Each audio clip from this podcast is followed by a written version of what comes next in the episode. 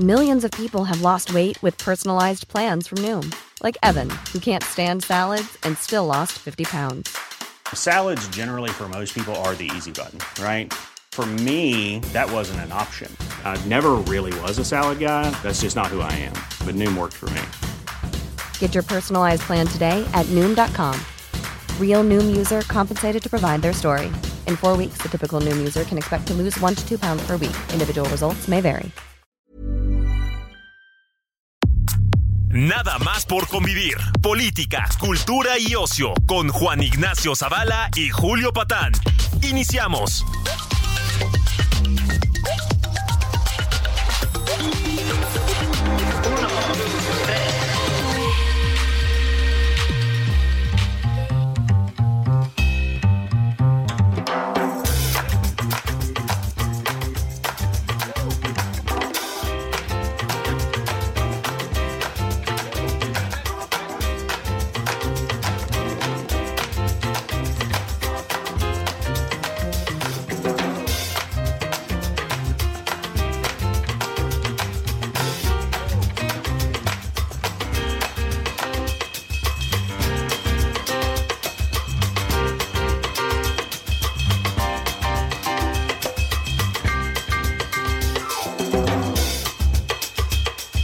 Bueno, pues ¿cómo están en este domingo de nada más por convivir? ¿Cómo están? Bendiciones, sobrinas y sobrinos. Miren, ha sido una semanita, yo diría, cargada, ¿verdad? En el ámbito, lo voy a decir de una manera un poco tosca, pero en el ámbito de lo criminal en este país. Este, hubo un intercambio de declaraciones muy fuertes entre el presidente López Obrador, bastante poco afortunadas a propósito, las suyas, este, y americanos de diferente procedencia. Eh, estuvo el escándalo de Matamoros como antecedente de estas, mm, pues de, de- estos intercambios. Eh, estuvo, voy a, lo voy a decir así, el, el hecho, pues no sé si inédito, pero creo que sí, de un presidente confesando en una mañanera, pues que el, pues que sí, que hubo un, delito, ¿verdad? Por, por parte del Estado mexicano y específicamente del ejército, una cosa como yo no había visto nunca. En fin, está muy pesado el ambiente, insisto, en lo criminal. Por lo tanto, por lo tanto, dije que nos lo platique quien sí entiende. Y como ustedes saben, porque lo deben o ver o escuchar o leer, de una columna muy, muy, muy, muy, muy leída. Con quien hay que hacer estas cosas es con mi amigo Alejandro Ope. ¿Cómo estás, Alejandro? ¿Qué tal, Julio? Buenos días, buenos días al auditorio. Oye, a ver, si quieres empezamos. Es que, ¿qué te gusta? A ver, vamos a empezar por el presidente confesando un crimen en una mañanera. ¿Qué te parece? Sí, es, es una cosa realmente extraordinaria, ¿no? Es el, en el viernes, el viernes, ¿no? En, en la mañanera eh, va Na- Nayeli Roldán, una, una reportera de Animal Político, muy buena, ¿no? Sí, sí. Experiencia, eh, que ella pues fue la que destapó, ¿no? Eh, el, eh, pues, la revelación, ¿no? De que el, el ejército, uno sí, digamos, adquirió Pegasus, ¿no? Este, este, este software que se utiliza para adquirir el control, para eh, control, eh, intervenir las comunicaciones de, de, de las de diversas personas, eh, y que y que no solo hizo eso, sino que eh, le pasaron un reporte, le pasaban reportes al general secretario, ¿no? Sí. de, de lo que se obtenía de esas de esas intervenciones, ¿no? Esto particularmente en contra de un señor que es un señor que se llama Raimundo Ramos, que es eh, pues defensor de derechos humanos, que en ciertos seg- segmentos, digamos, del aparato de seguridad tiene mala reputación, pero pues eso es básicamente irrelevante, ¿no? O sea, puede ser Al Capone y eso no cambiaría el- Pues sí. eh, la discusión. ¿no? Eh, el, lo que dijo, eh, entonces le preguntan al, presidente su opinión sobre esto y dice que no, que ellos no espían, ¿no? Que pues sí hubo una acción de inteligencia, ¿no? que la verdad es que sí intervino el teléfono, pero que no espionaje es de inteligencia. A lo cual, pues digo, déjame ponerlo así, o sea, le puede llamar es, inteligencia, espionaje o matatinas, ¿no? Eh, el punto es que intervinieron el teléfono. Y eso no se puede hacer sin autorización judicial Claro. hacerlo es un delito, lo haga por noble que sea del tu, tu eh, objetivo, ¿no? Claro. y cualquiera que sea el objetivo, el objetivo, no intervenir un teléfono sin autorización judicial, pues ya, ya es ya es delito. Y de arranque ya es cuestionable que lo pueda hacer Sedena, ¿eh? Bueno, ese es el otro tema, ¿no? En, Sedena, lo puede hacer la Guardia Nacional, eso sí. Eh, Sedena mismos, no, ellos alegan, no, es que en términos del quinto transitorio sí podemos hacerlo, pero ok, te la compro. Te compro ese argumento. No, pero no lo puede ser sin ir con un juez primero. Claro. Y esto al parecer lo quisieron y el presidente lo confesó y así fresco, ¿no?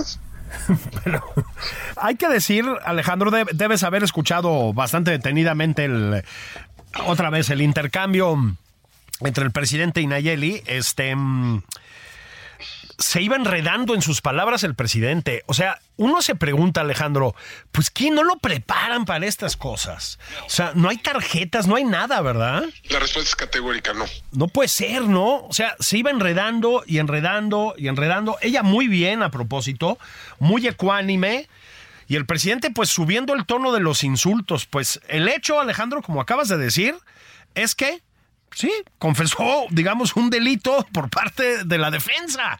Es escandaloso. Y a ver si estás de acuerdo, es más escandaloso en el, tal vez, en el contexto de este sexenio, donde pues Alejandro, sí, el ejército tiene un poder que creo que no tenía en sexenios anteriores, ¿no?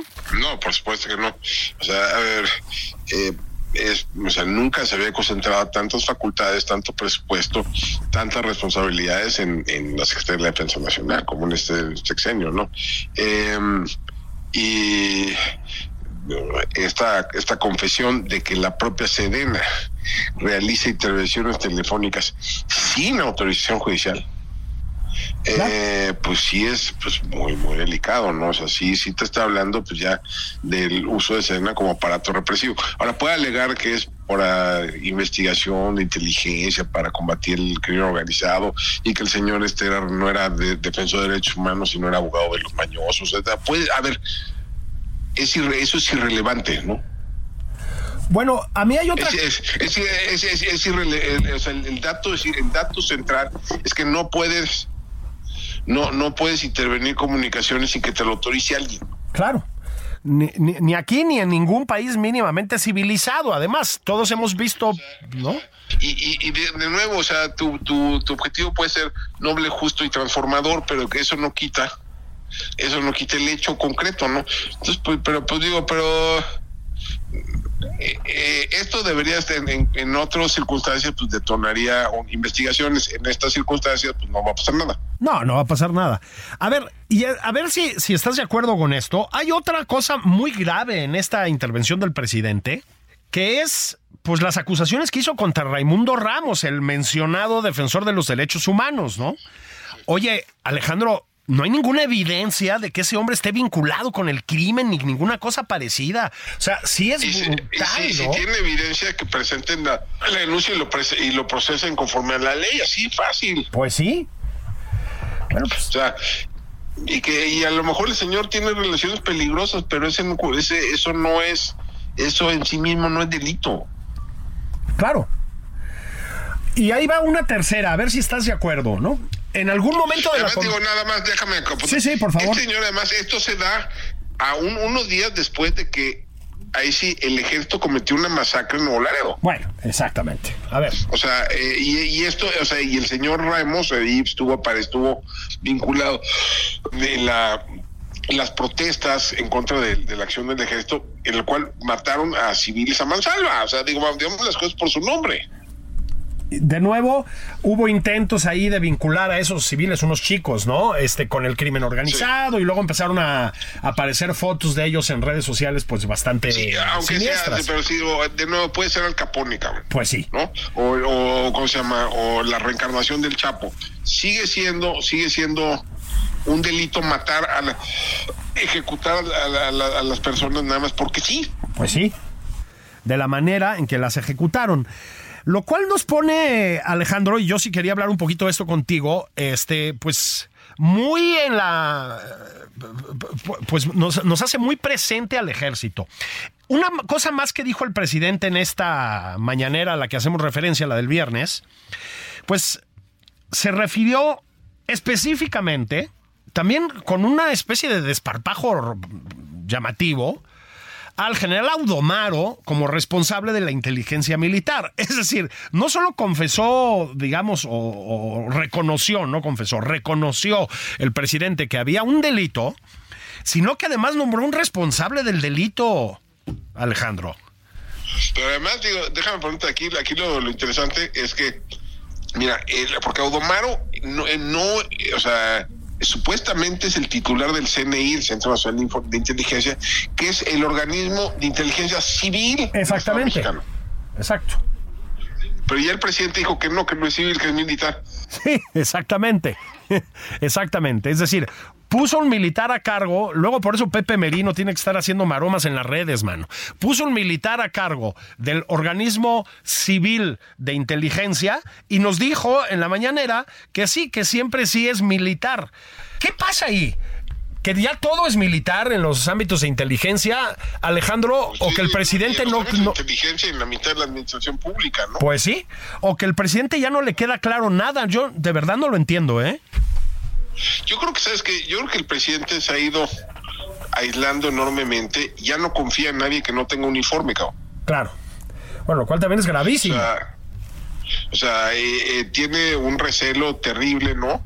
O sea, me queda clarísimo que no confía en los policías, ¿no? Eso sí, ya eso desde el inicio, ¿no? Sí, sí, sí. Em, eh, en los burócratas civiles les parecen, les parecen despreciables, ¿no?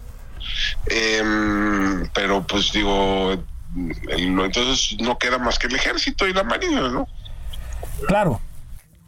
Y pues se ha jugado, o sea, odio esta expresión, Alejandro, pero pues ha terminado por jugarse bastante capital político el presidente en, su defensa del ejército y de la marina. Y ese es mi punto, ¿no? O sea, ya ha habido momentos en este sexenio en, el, en los que pues es imposible defender la actuación del ejército. O sea, efectivamente mataron a muchos civiles hace poco tiempo en Matamoros. Vaya con Matamoros a propósito, ¿no? Este, bueno, pues el presidente lo defiende a capa y espada, un poco como en el caso de Salvador Cienfuegos, ¿no? O sea, se la jugó con los americanos. O sea, realmente puso en riesgo la, en, defensa del ejército y en la defensa del general Cienfuegos, puso en riesgo la relación con Estados Unidos, ¿no? Claro. Claro, o sea, llegamos a esos extremos. Ahora, sí es inevitable hacer una escala en Matamoros y en Tamaulipas más ampliamente, Alejandro. A ver, van dos. Ahorita pasamos al, otro, a los secuestros y de cuatro norteamericanos y los asesinatos de dos de ellos. Pero más allá de eso, es que está el antecedente de esta masacre a manos del ejército también por allá. ¿Qué es lo que está pasando, eh?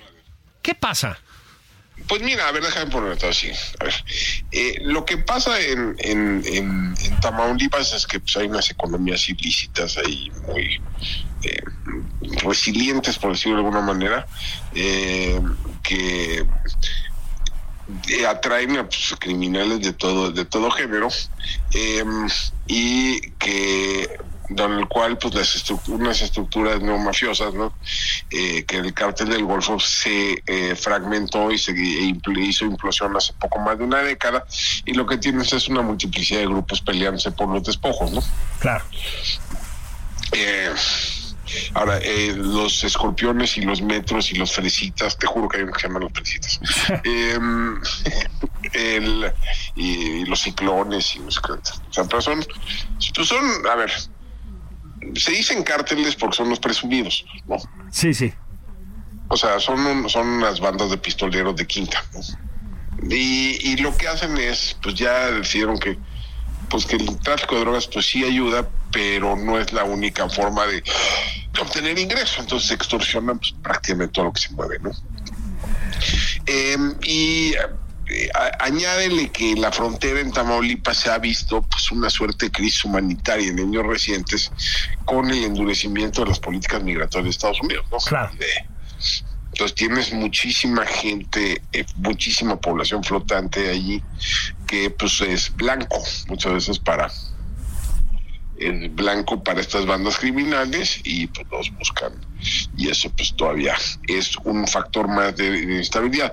Ahora, digo, había estado relativamente tranquilo hasta hace un año, año y medio, Tamaulipas, comparado con lo que se vivió hace una década. Sí, sí, sí, sí.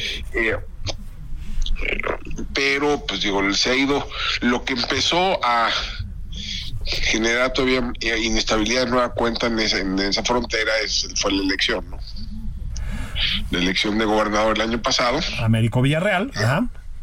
Américo Villarreal eh, y que pues, una de las de las facciones criminales ahí presentes eh, digo de manera muy absolutamente explícita la llamada columna armada. Sí. Pedro J. Méndez que ahora digo pues, ahora ya para legitimar se dice columna cívica. Sí. Que es, pues, digo, es un grupo que se presenta como autodefensa, pero pues que tiene todo tipo de, de vasos comunicantes con lo que fue el cártel del Golfo. Eh, pues se, pronunció a favor de, Américo Villarreal como antes lo había hecho a favor de Francisco García Cabeza de Vaca. Claro. O sea, o sea, este, este, esta parte, digamos, de las mafias locales se decantaron por Américo Villarreal. No estoy diciendo que, que haya complicidad necesariamente explícita entre el gobernador por, entre el gobernador y, esta mafia. Eh, lo que estoy diciendo, o sea, eso, eso se, habrá que investigar en su caso. Lo que lo que sí estoy diciendo es que estos tipos de la columna armada salieron a decir que, estaban a favor de Américo Villarreal. Claro. Sí, eso, no es, una especulación, eso está ahí, ¿no? Eh, eh, y entonces, pues eso, eso pues le manda, le manda señales a otros, ¿no? Claro. Supongo yo que en este contexto de atomización de las bandas, de violencia generalizada, pistoleros los llamabas tú, pues, en fin, en este baño de sangre, yo supongo, no, esto desde luego no es una justificación ni muchísimo menos a la masacre del otro día. estoy intentando entender, ¿no? Supongo que también tienes a un ejército, pues, por decirlo de una manera muy burda, con los nervios muy crispados, yo me imagino. Con los, nervios, ah, con los nervios de punta, ¿no? Pero además eh, que eso se exacerba con las eh, misiones, con las decisiones tácticas que toman los mandos. Eh, es decir, los ponen a hacer rondines. Claro. De manera casi aleatoria, a la espera de que se topen con algo. Pues eso es, eso es, están en alerta permanente. Y todo en este, en este entorno que eh, la mayor no son de allí, no conocen el, no conocen la ciudad, no conocen el movimiento, todo les parece sospechoso pues entonces eh, acaban es casi una receta perfecta para que disparen ah, cuando no, no se necesita, ¿no? Y además supongo que también esto que se ha discutido tantas veces, tú te has metido también a hablar de este tema, pues el problema de usar a las Fuerzas Armadas como policías, ¿no? En funciones de policía. Así es, es decir, no están capacitados para tener una interacción eh, con una interacción constante, eh, intensa con la, con la, con las comunidades, con la población. Eh, no hay desde casi casi desde el equipo, desde la, la, presencia física, pues se ve intimidante, no se ven como, ahora sí que como ejército de ocupación y no como una parte de la comunidad. Eh, entonces pues está, se aíslan de la, de, la población que los, que los rodea, le se temen mutuamente, pues esto lleva muchas veces a confrontaciones y, y, a hechos de violencia como los que vimos el otro día. ¿no? Es Tamaulipas, y ahorita si quieres en la segunda parte del programa lo hablamos un poco más a detalle, ¿es Tamaulipas el estado que está, que se encuentra en una situación de violencia más grave, Alejandro, en este momento? No, ni de cerca. Ni de cerca. Ni de cerca, Zacatecas es el peor. Zacatecas es el peor. Bueno, acabamos de con esto, mi estimado Alejandro, este pones digamos el pase a gol para lo que quiero que empecemos a hablar, ya te decía yo en la segunda parte. Es que a ver, eh, está el factor de los norteamericanos, ya los reclamos por parte de los Estados Unidos. Yo entiendo que hay muchos... Eh, eh, muchas consideraciones que hacer, pero los, los reclamos por parte de Estados Unidos son cada vez más estridentes y además vienen de varios frentes por la situación de la criminalidad y la violencia en México. Y pues es imposible, Alejandro, no darse cuenta de que eh, pues son ciertos, son justos. Hay varios estados que están en una situación terrible. Es decir, hemos visto lo de Guanajuato, estamos viendo lo que pasa en Guerrero, ya hablabas de Zacatecas, propio Tamaulipas, tampoco Sinaloa está como para salir a tirar cohetes. ¿Qué me dices de Colima? O sea, la cosa, mi estimado Alejandro, está fea. Entonces, si te parece, hacemos una pausa para tomar aliento, como se suele decir. Regresamos y hablamos un poco de lo que está pasando con los, con los gringos y un poco de esta geografía de la violencia. ¿Te parece bien? Me parece muy bien. Órale, pues miren, estoy platicando con Alejandro Ope, estamos hablando de, ya les decíamos, una semana muy cargadita en lo, en lo criminal, en lo policiaco, por decirlo de alguna manera, y muy tensa en términos de nuestra relación con los Estados Unidos. Vamos a pausa, esto es nada más por convivir, y pues ni modo, volvemos a hablar de estas cosas tristes. Ahí venimos.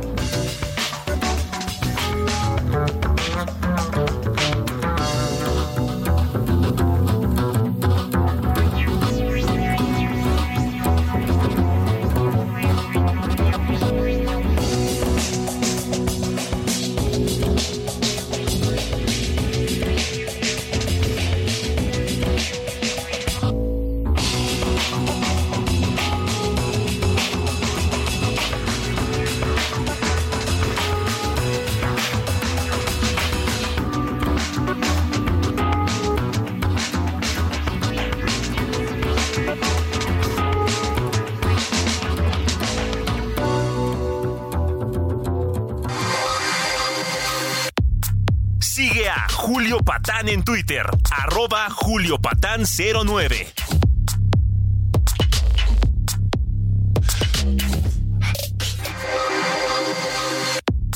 Esto es Nada más por convivir, una plática fuera de estereotipos con Juan Ignacio Zavala y Julio Patán. Regresamos.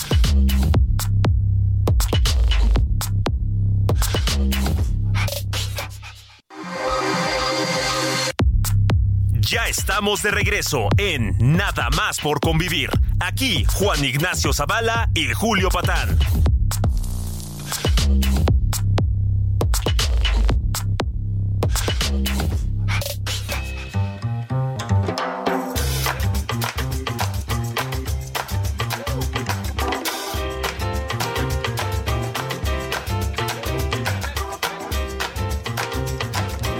Estamos de regreso, nada más por convivir. Ya saben ustedes que los domingos los dedicamos en este espacio a platicar con gente brillante, gente significativa en la vida pública mexicana. Ya saben que tratamos de entrar a los temas que, que conocen estas personas brillantes con toda la profundidad posible. Y hoy esta persona brillante es Alejandro Ope. Ustedes lo conocen. Es un hombre que sabe muchísimo de temas de seguridad, temas de crimen organizado, de temas de seguridad pública en un sentido más, eh, más amplio. Y pues era indispensable hablar con él esta semana porque, ya les contábamos, les recordábamos, estuvo la masacre de Matamoros más o menos recientemente a manos del ejército, platicamos de eso en la primera parte. Estuvieron los cuatro ciudadanos norteamericanos secuestrados también en Matamoros, dos de los cuales fueron asesinados. Y despuesito, y como consecuencia, las rispideces terribles entre nuestros Hey, it's Ryan Reynolds, and I'm here with Keith, co star of my upcoming film, If, only in theaters, May 17th. Do you want to tell people the big news? All right, I'll do it. Sign up now and you'll get unlimited for $15 a month and six months of Paramount Plus Essential Plan on us. Mintmobile.com slash switch. Upfront payment of $45 equivalent to $15 per month. Unlimited over 40 gigabytes per month. Face lower speeds. Videos at 480p. Active Mint customers by 531.24 get six months of Paramount Plus Essential Plan. Auto renews after six months. Offer ends May 31st, 2024. Separate Paramount Plus registration required. Terms and conditions apply if rated PG. Presidente o el gobierno mexicano en un sentido más amplio y pues diferentes sectores, vamos a decirlo así, de la política norteamericana. Eh, yo decía, los gringos tienen sus agendas, vienen las elecciones, o sea, hay muchas consideraciones que hacer. Pero, Alejandro, pues es imposible negar que tienen una cuota de razón. Si quieres, vamos estado por estado. ¿Qué te parece? Vamos a empezar cerquita de la Ciudad de México. Guerrero, tampoco están bien las cosas, ¿no? No, en Guerrero se ha ido, se ha ido eh, deteriorando la situación, sobre todo en la parte, digamos, norte del estado, en los municipios que colindan con el Estado de México, por la presencia creciente de un grupo que se autodenomina familia michoacana, ¿no? En referencia a la vieja familia michoacana, ¿no? De Chayo, Moreno y demás. Em, ahí lo es un par de hermanos, ¿no? Los que controlan ahí la banda, eh, o, o las cuagas apellidas, ¿no? El pez y el fresita. Sí. ¿no? Eh, los que y el no el fresita, el fresa, ¿no? El pez y el fresa son, son los hermanos que pues son unos, unos pistoleros sanguinarios, ¿no?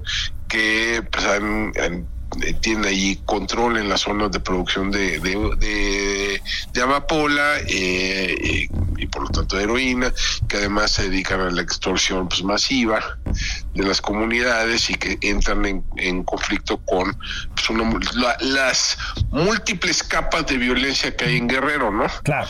Porque en Guerrero, en Guerrero te puedes te topas unos tipos armados y esos tipos armados pueden ser eh, narcos pueden ser eh, policía comunitaria puede ser eh, pueden ser guerrilla pueden ser pues bandidos no así comunes y corrientes no pueden ser policías pueden Claro. ser soldados no o sea pues y no sabes cuál es quién es quién no Claro. Y a veces son una cosa y la otra, ¿no? En algunas ocasiones también. sí bueno Bueno, sí sí dime y y además a veces son una cosa y la otra. Es decir, luego no son Sí, o sea, digo, excluyentes, sí, ¿no? no, no sabes, o sea, son, es violencia sobre violencia sobre violencia, ¿no? Entonces no sabes exactamente exactamente qué es lo que estás confrontando, es- ese tipo de ese tipo de, de problema pues no no es de fácil arreglo, ¿no?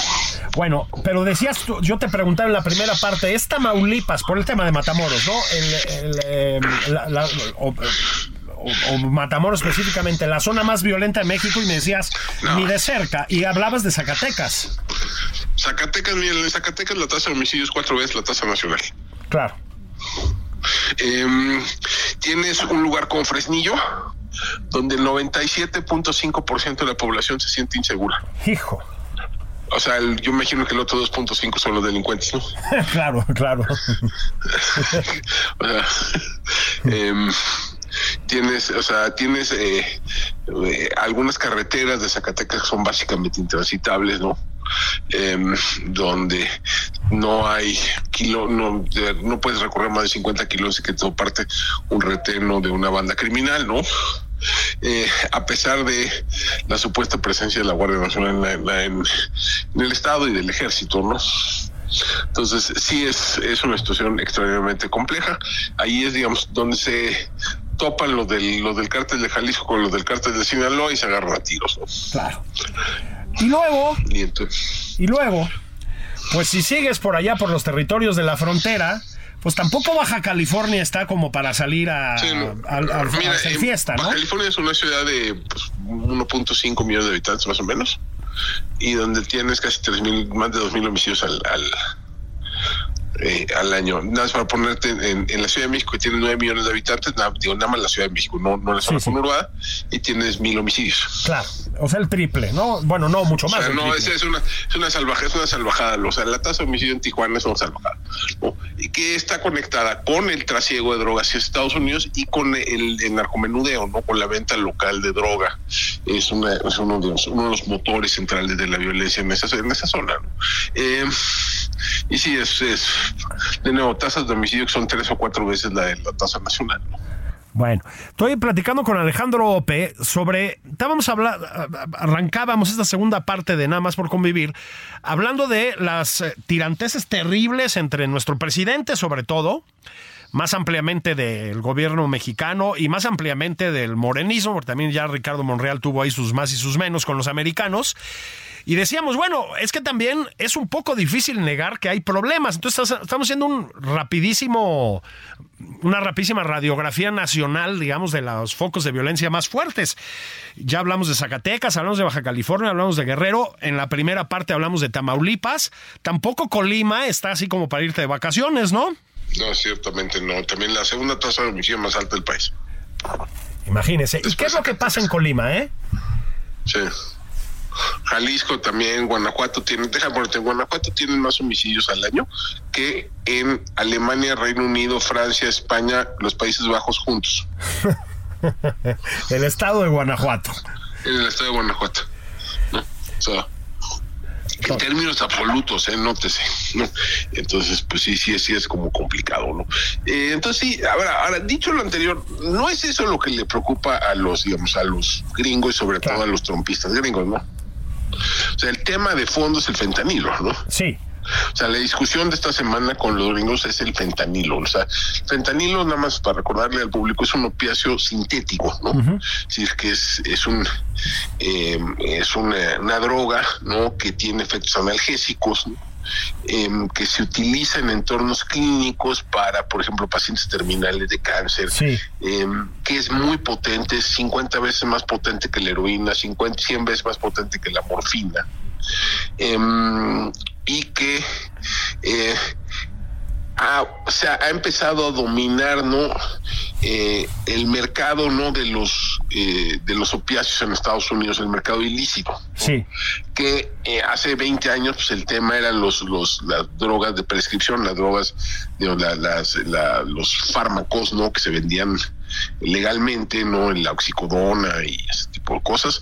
Em, y el abuso no de, la, de las recetas no luego se volvió la heroína y luego los narcos pues, descubrieron que por cada 50 kilos de, de heroína solo tenían que mandar un kilo de, de fentanilo, entonces era mucho más fácil. ¿no?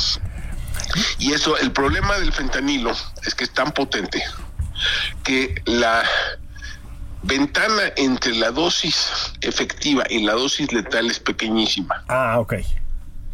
Entonces, te pasas por un... Mmm, microgramo y ahí quedas. Claro. Eh, entonces tienes una, eh, a ver, en Estados Unidos al año pasado fueron 107 mil eh, muertes por sobredosis, de los cuales más de 70 mil fueron por fentanilo o, an, o análogos. ¿no? y eso y una parte de esta, de este, de, estos de este fentanilo se produce o se, se trasiega o se produce en México, ¿no? Hay una discusión de qué tanto se produce en México, Sí. qué tanto y qué tanto viene de China, eh, que está ahí resuelta, pero ciertamente ya pasa por México, aquí se, se, se le da forma de pastilla, ¿no? Y se envía a Estados Unidos. Aquí, o sea, lo, aquí lo complicado, dejen ponerlo así. Aquí no se imaginen, ¿no? Los paquetes de uno, lo que ven en las series de narcos, ¿no? Que son así como como mm, eh, paquetes voluminosos, ¿no? De cocaína. Sea, aquí lo que están mandando literalmente son pastillas. Sí. Mucho más fáciles de trasegar, de esconder. Y que de además que no parecen, o sea, nadie sabe que son que tienen fentanilo a menos de que hagas por una prueba clínica, una prueba de laboratorio, ¿no? Claro. Entonces es, es muy, es, eh, entonces se te están muriendo 70 mil personas en Estados Unidos, pero nada más es importante. El epicentro de esta, de la crisis son estados que son electoralmente muy importantes en Estados Unidos. Ajá. En Pensilvania, en Ohio, etcétera, ¿no? Entonces, pues esto ha entrado, se ha vuelto, digamos, eh, un tema central de la disputa política en Estados Unidos. Y los republicanos están utilizando la crisis del fentanilo, que ya viene de atrás, ¿no? que no, no, no la creó Biden, pero pues la heredó, ¿no? Y pues lo están utilizando para golpear a la actual administración demócrata y para eh, eh, digamos, colocarse políticamente de cara a la elección de 2024. Y pues para hacerlo, pues nos agarran de piñata, ¿no? Sí. Eh, nos agarran de piñata, a ver, eh, por razones que son legítimas y no. O sea, el, el legítimas, o sea, sí, en efecto, México no hace lo suficiente para detener el fentanilo, pues yo creo que no.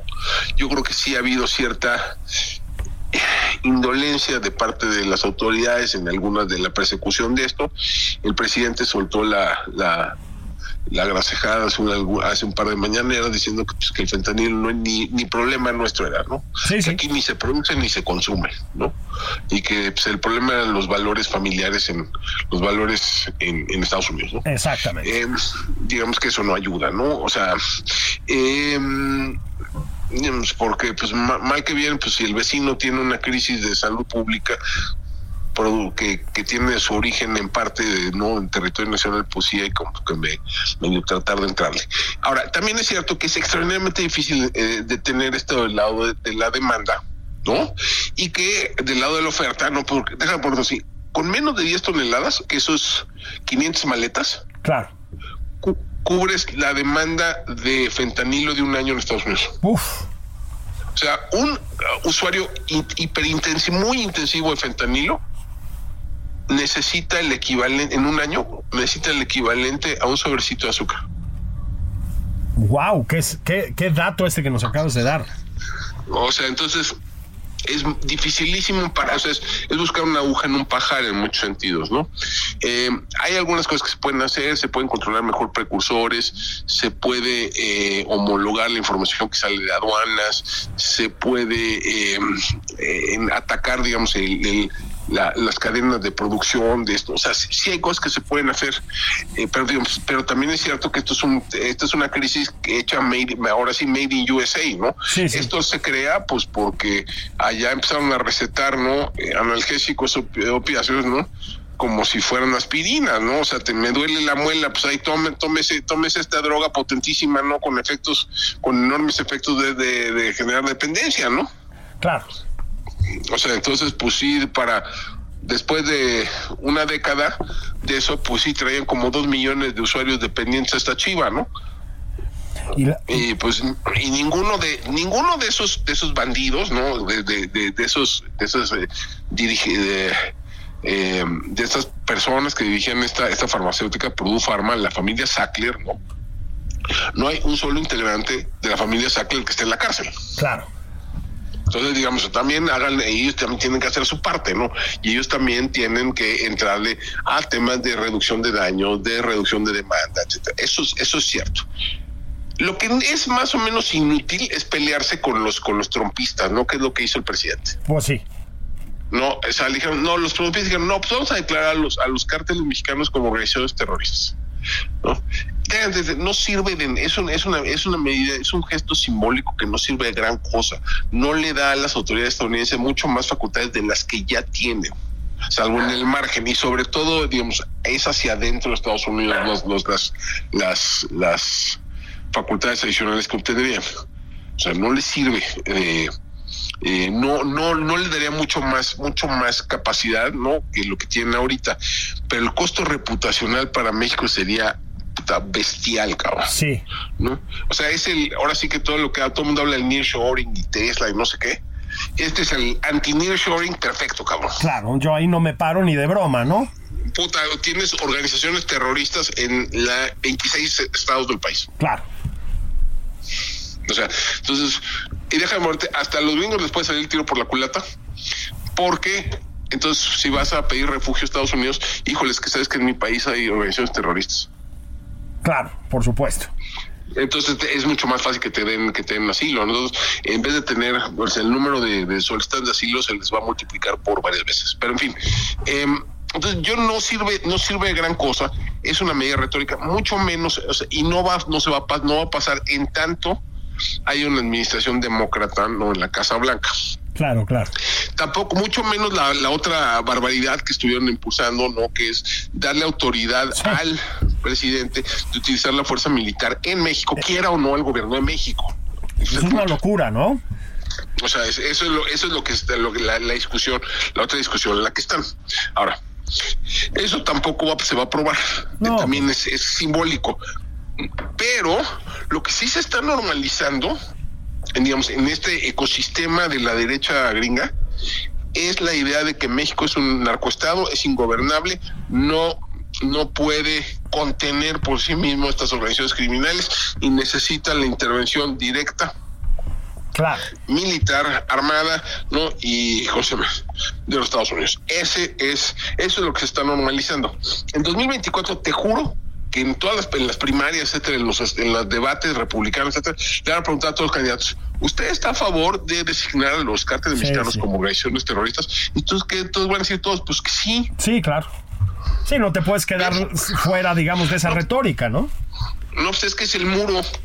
El muro, que lo que fue el muro en 2016 se va a volver esta designación en 2024. O sea, una, una seña de identidad de la derecha, de los, de los Sí, sí. republicanos y de los conservadores en Estados Unidos. Eso es lo que se va a poner.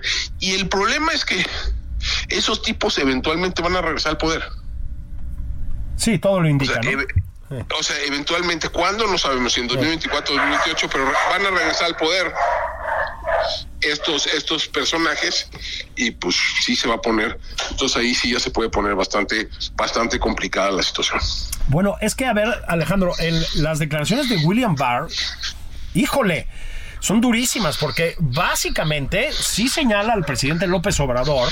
Otra vez, yo entiendo el contexto político y todo lo demás, entiendo el no asumir sus responsabilidades allá del otro lado de la frontera y lo que sea, pero pues sí calificó al presidente López Obrador de una especie de facilitador del crimen no organizado. de facilitador, esa fue la para frase que utilizó, enabler. Claro. O sea, Es muy duro, Y déjame ¿no? ponértelo así. Y este es el señor que era fiscal general de Estados Unidos cuando detuvieron a García Luna. Ajá.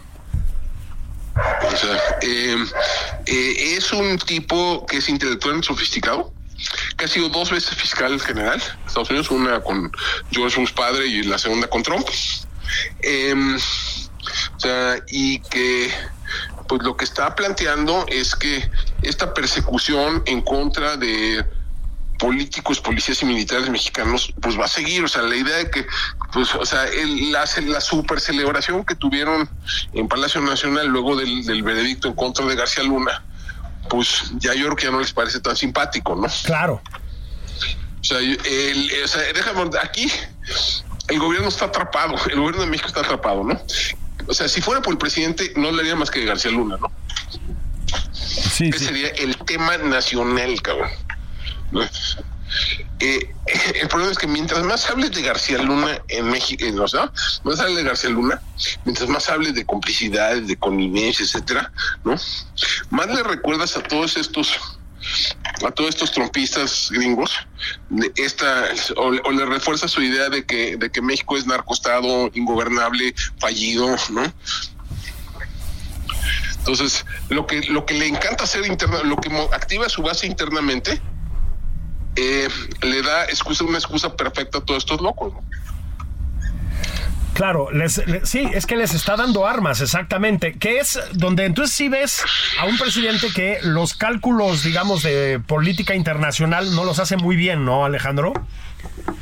no porque no entiende muy bien Porque, porque no Digamos, entiende. y déjame ponerte así Ebrard sí entiende Sí, sí. Pero lo que, lo que hace Ebrard, pues muchas veces, a ver, lo que hila Ebrard en el día lo deshila el presidente en la mañanera, ¿no? O sea, eh, o sea, esto de no, mira, y sabes que o me respetan o les voy a ir a hacer campaña en contra. Claro. Ya no viste el, el señor este Crenshaw, ¿no? El representante, ya está, está troleando al presidente. Sí, sí, sí, sí, sí, sí. O sea, le dijo, ah, que, que me va a hacer campaña, pues venga. Sí, sí, bueno, pues es que o sea, ya lo está troleando. es que fue una respuesta muy, muy poco afortunada. Y luego, Alejandro, y yo creo que sí hay que, antes de terminar, que nos quedan tres minutitos, pasar por aquí. En, en, en esta cadena de respuestas que dio, de, de frases que expulsó el presidente en respuesta a los norteamericanos, pues los llamó eh, sociedad en descomposición y cosa que pues también en un país con 11 feminicidios al día y personas decapitadas, no sé si deberíamos estar haciendo esas declaraciones. Y luego remató diciendo, y además legalizan las drogas. Bueno, pues tenemos un conservador a cargo de esto, ¿no? legalizan las drogas en, en sí, no, no le gusta. No le gusta. Pero además, digo, no se da cuenta que el fentanilo es legal. Bueno, sí, además, claro, por supuesto. Es, es legal, pero digamos, no hay, digamos, hay, hay un, hay un desvío hacia el mercado ilícito, ¿no? O sea, Eh, entonces, pues sí, no, no, no es, no es un tema. No, el, el, sí, no es, es, el presidente yo creo que está así no sabe bien bien cómo responder. Eh, habría, digo, déjame ponerlo así. Eh, eh, el problema es que también a, la administración Biden lo está, lo está, lo está metiendo en un brete, ¿no? Ajá. Porque en, el, en la medida en que se pelea con todos estos, ¿no? Con todos estos trompistas, ¿no? Y, que los llama sociedad en descompresión, etcétera, pues le quita margen a la, a la administración Biden para decir, oiga, no, es que México sí está colaborando, porque nos está permitiendo dar, nos está dando acceso, no sé, a las aduanas o lo que sea. Eh, o sea, le, le, quitas, le quitas un poco eh, argumentos a, la administración, a, tu aliado, ¿no? En este caso, eh, a tu aliado, y pues le estás dando todas las baterías, ¿no? Y todos los, todas las municiones pues a todos estos tipos, ¿no? A todos estos, toda la derecha estadounidense que sí es abierta y decididamente antimexicana, hay que decirlo. Sí, sí, sí. Bueno, pues este fue el panorama en México y en los Estados Unidos. Alejandro López, siempre es bueno escucharte. Te lo agradezco mucho y te mando un abrazote. Un abrazote, Julio. Qué gusto estar contigo con toda tu historia. Muchas gracias. Bueno, pues miren, estamos en nada más por convivir. Fue, fue un domingo bastante de mm, pues ya les decíamos, de, con, tono de nota roja, casi voy a decir yo, se juntaron con el antecedente de la masacre perpetrada por el ejército en Matamoros, se juntaron los cuatro mm, secuestros, dos de ellos concluidos en asesinatos de cuatro ciudadanos norteamericanos también en Matamoros.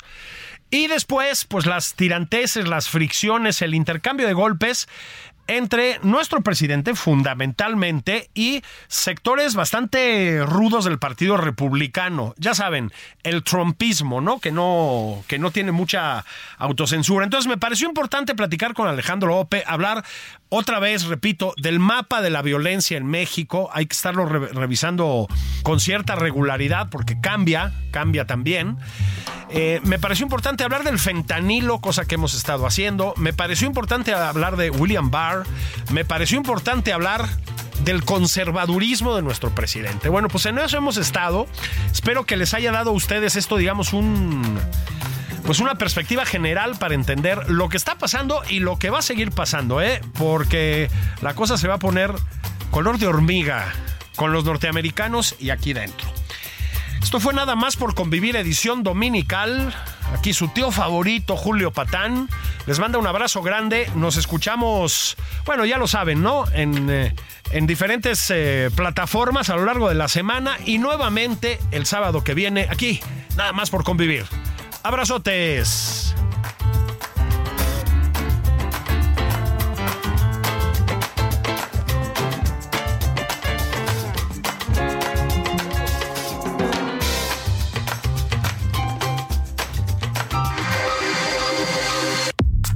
Esto fue Nada más por convivir, el espacio con política, cultura y ocio, con Juan Ignacio Zavala y Julio Patal.